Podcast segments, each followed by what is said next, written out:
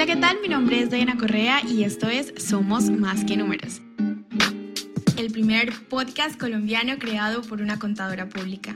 En este podcast podrás encontrar contenido relacionado con emprendimiento digital, hablaremos de diferentes temas empresariales, hablaremos de marketing digital, tecnología, hablaremos de contabilidad claramente y escucharemos muchas historias de expertos en su área. Aprenderemos un montón y contribuiremos en tu crecimiento personal y profesional. Sin más preámbulos, empecemos. Bienvenidos una vez más a otro episodio de este podcast y quiero que viajen conmigo en un cuento que no es de ficción, pero que les va a motivar a hacer lo que hacen y aman hacer, y es ser contadores públicos. Sé que muchos de ustedes me escuchan y pueden ser emprendedores, puede que no sean contadores, pero igual espero introducirlos a este mundo y que descubran el verdadero valor que tienen los contadores públicos. Antes quiero decirles que obviamente este podcast va impulsado por una serie que me estoy viendo que me encanta, no me la he terminado, pero eh, lo que llevo de ella realmente ha sido genial, me ha encantado. Se llama Suits pero se escribe como sweet y realmente es como que algo que me ha motivado a hacer esto y, que he llevado como al plano de mi profesión. Esta serie habla de un buffet de abogados que lo que hacen es contratar a un chico que es abogado, a un practicante, pero lo único que pasa ahí es que el chico nunca estudió derecho. Entonces, como que dándole vueltas a esto, y a lo que me apasiona ver cada caso que plantean en esta serie, me di cuenta que realmente yo también vivo un mundo muy apasionante y muy bonito y es la contabilidad. Nosotros, más que casos eh, que tengan que ver con demandas, que tengan que ver con, casos pues, que se lleven a, juicio, tenemos que ver con, con sueños también de personas. Tenemos como todo el poder de que las, em, los emprendedores hagan las cosas bien desde el principio, de reestructurar lo que han venido haciendo mal y realmente de aconsejarles de, de qué pueden hacer y qué pueden mejorar con sus finanzas. Entonces aquí quiero compartirles pues algunas cosas que debemos aprender y tener en cuenta al momento de ejercer como contadores. Yo creo que una de las primeras preguntas que nos hacemos es eh, qué hacer, ¿no? ¿Qué hacer si no tengo la experiencia necesaria para ejercer esta profesión? Estudio en la universidad y la verdad es que no me siento capacitada para asesorar a un cliente, para darle una asesoría que definitivamente pues eh, deje al cliente sorprendido y quiera contratarme, pero nos olvidamos que hay una ley y no podemos aplicar la ley del mínimo, eh, del mínimo esfuerzo. Es decir, si algo me ha dejado, por ejemplo, esta serie, y sé que es algo que aplicamos muchísimos en nuestra profesión, es la investigación. Muchas veces nos queremos dedicar a un sector en específico, somos muy apasionados por el mundo de la logística, somos muy apasionados por el mundo ganadero o, por ejemplo, en mi caso somos muy apasionados por los emprendimientos digitales o inclusive el sector de la salud, por mencionar algunos sectores pero cada sector tiene una particularidad y de ahí la importancia de descubrir ese sector al que nos queremos dedicar y esa especialidad en la que queremos enfocarnos. Nos olvidamos muchas veces que querer abarcar muchísimos, muchísimos compañías o muchísimas temáticas, pues hacen que no tengamos esa especialidad y que nos desenfoquemos un poco de esa asesoría que podríamos brindar y podría ser de calidad. Pero aún así, teniendo una especialidad, amando lo que hacemos y conociendo nuestro sector, nunca lo vamos a tener todo aprendido. Y queremos que cuando llegue ese cliente, tener todas las respuestas, tener toda la mejor asesoría y ser unos expertos cuando apenas estamos iniciando, pero se nos olvida algo y es esa investigación, ese conocimiento previo que yo puedo tener de ese sector al que estoy asesorando.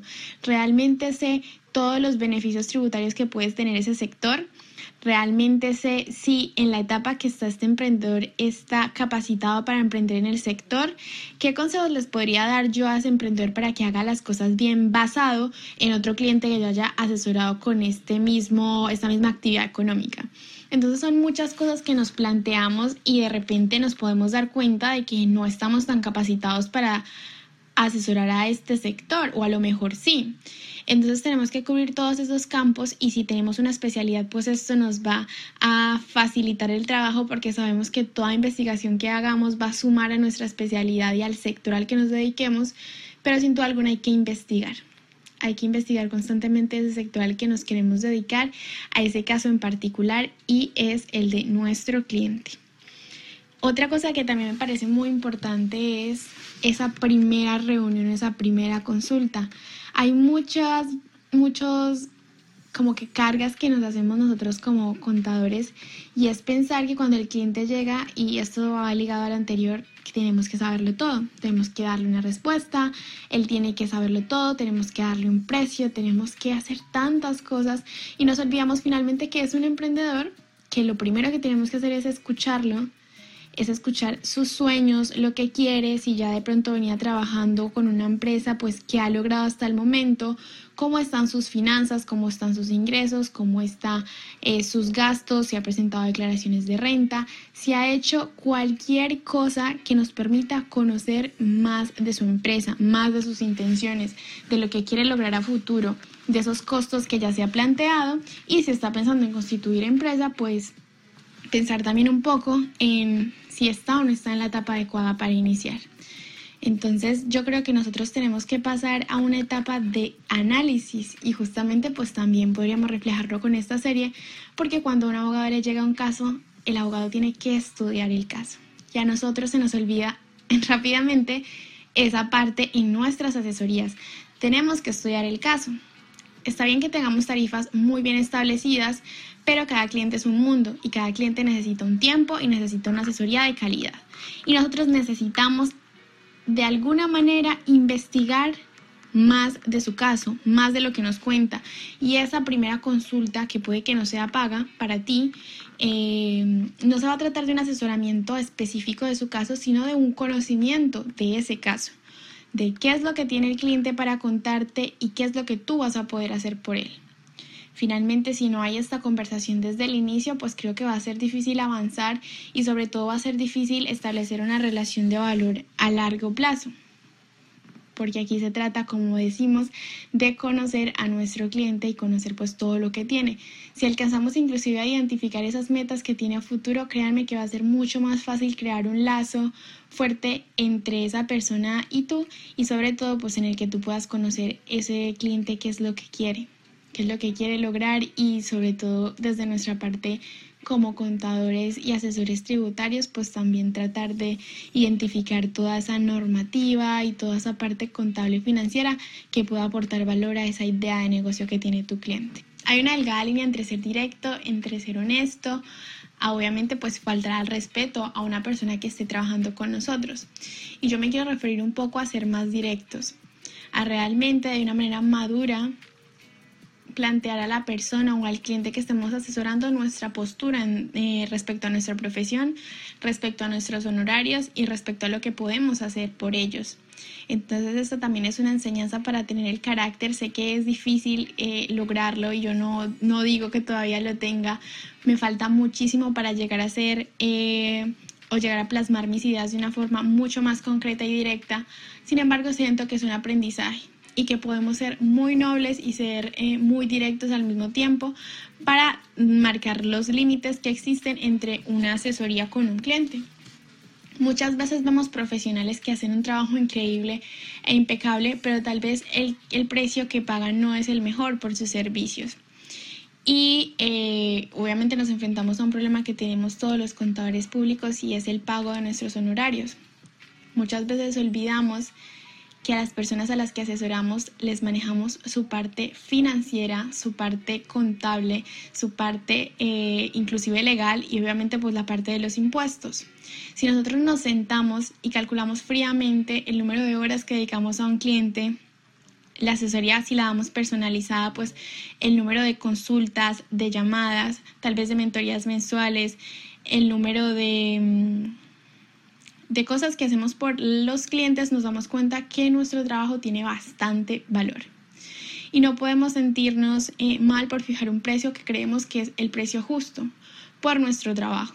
Entonces, a veces hay una, hay una situación que escucho mucho entre estudiantes, entre colegas, y es tener un cliente muchas veces que no pague el precio justo por los servicios. Y yo creo que eso también tiene que ver directamente relacionado con la experiencia que tengamos como contadores. Sin embargo, nunca es tarde para plantear eh, a nuestros clientes esa oportunidad de mejora que ellos vean en nuestro servicio, que nos cuenten qué cosas podrían mejorar, qué cosas les gustaría cambiar y obviamente pues constatarlo con nuestros honorarios. Sé que no es fácil y sé que es mucho más eh, sencillo decirlo que hacerlo, pero sí es importante hacer parte del cambio y hacer parte de los profesionales que exigen un precio justo por sus honorarios. Finalmente, si lo llevamos al mundo de, los abogados, en este caso, que es de lo que trata la serie, los abogados constantemente, pues obviamente ustedes saben que cobran por, eh, por un precio de una comisión, tal vez por ese juicio que, que se gane. Y aunque requiere investigación del caso, aunque requiere muchísima, eh, como decíamos anteriormente, carácter, profesionalismo y obviamente pues todo el conocimiento que haya de ese caso, claramente, mm, también se ve valorado su trabajo. No podemos decir obviamente que, un abogado, un contador o un doctor eh, se tenga que comparar el uno con el otro en lo que cobra. Lo que tenemos que ver es que realmente el valor de un contador es bastante grande, bastante amplio la función que hacemos en una empresa.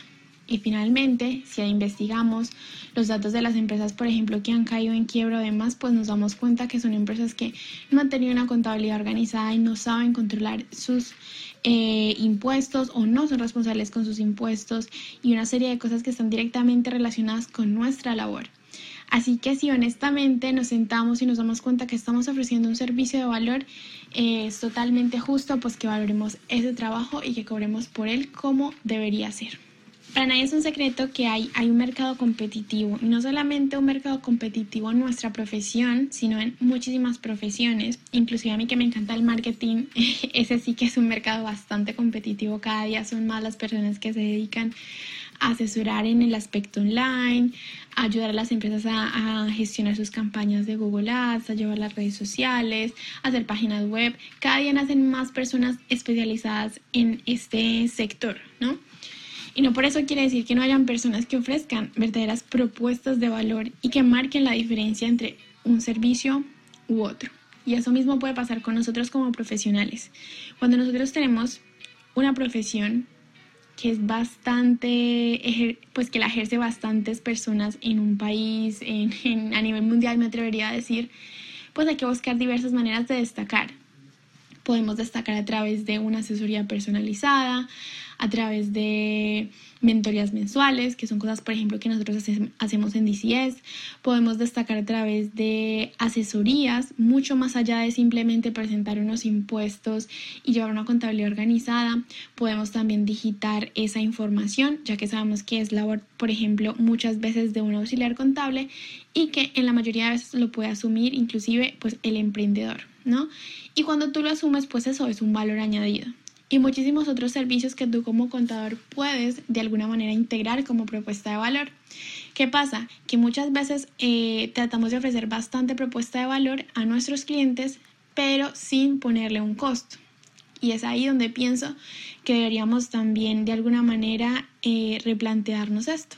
¿Por qué? Porque nosotros buscamos ser diferentes y sé que muchos de los que están escuchando este podcast, y justamente ese es el motivo por el que estamos escuchando este podcast, es porque queremos hacer las, las cosas de forma diferente y como lo dejé en algún podcast y me lo decía mi papá, porque buscamos la manera de ser extraordinarios. Sin embargo, el ser extraordinarios, en destacar, en tener servicios exclusivos, en tener una propuesta de valor, también implica que el costo sea superior porque no estás ofreciendo un servicio estándar, porque eres una persona que aparte de actualizarse, de tener un conocimiento técnico, pues a lo mejor tienes muchísimo más conocimiento y especialidad en un sector determinado, tienes una asesoría mucho más personalizada, tienes a lo mejor servicios que no ofrecen otras eh, firmas contables o empresas que se dediquen a la contabilidad y a la parte legal y tributaria y eso tiene valor.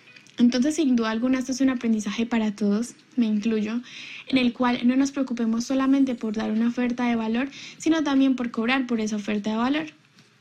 Porque finalmente sé que cada una de las personas que trabaja por dar algo de más, algo de valor, eh, no requiere simplemente la ideación, en esa idea que nace de querer ser diferentes, en esa construcción de la idea, en validarla tal vez con nuestros clientes actuales para aplicarlos con los clientes que lleguen nuevos, sino también obviamente en nuestro tiempo, en nuestra dedicación, en la contratación tal vez de personal em, capacitado también para que nos ayude y podamos desempeñar dichos servicios o dichas eh, cosas nuevas que queramos integrar en nuestra profesión y en nuestra empresa, pero también debe tener valor. La gente debe palpar ese beneficio y querer pagar por él. Eh, una estudiante de, de, mi curso de Comer Independent me compartió algo que es súper, súper cierto y súper revelador de un libro que ya se está leyendo y pues nos recomiendo a todas las chicas que están tomando también el curso. Y justamente pues aquí que estamos hablando de esto, les quiero compartir esa parte. Igual si Diana me está escuchando, pues por aquí apareciste en mi podcast. El libro que ella nos recomendó se llama Marketing de clase mundial. La parte que justamente se me vino a la mente es esta parte que dice que el problema nunca es el precio. La mayoría de emprendedores lanzan una oferta y si no funciona, bajan más el precio.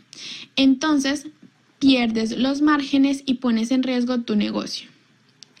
Recuerda que siempre, recuerda esto siempre, quien viene por precio, por precio se va. La mayoría de tus clientes potenciales no vienen por precio, vienen porque buscan un resultado quien viene por un precio, por un precio se va, pero quien viene por valor se queda. Diles, si quieres un descuento, allí afuera tendrás un montón de ellos, pero si lo que quieres es ver resultados, ven conmigo. Bueno, esa es una estrofa que nos compartió mi estudiante, una estudiante muy pilas además. Y, es eso.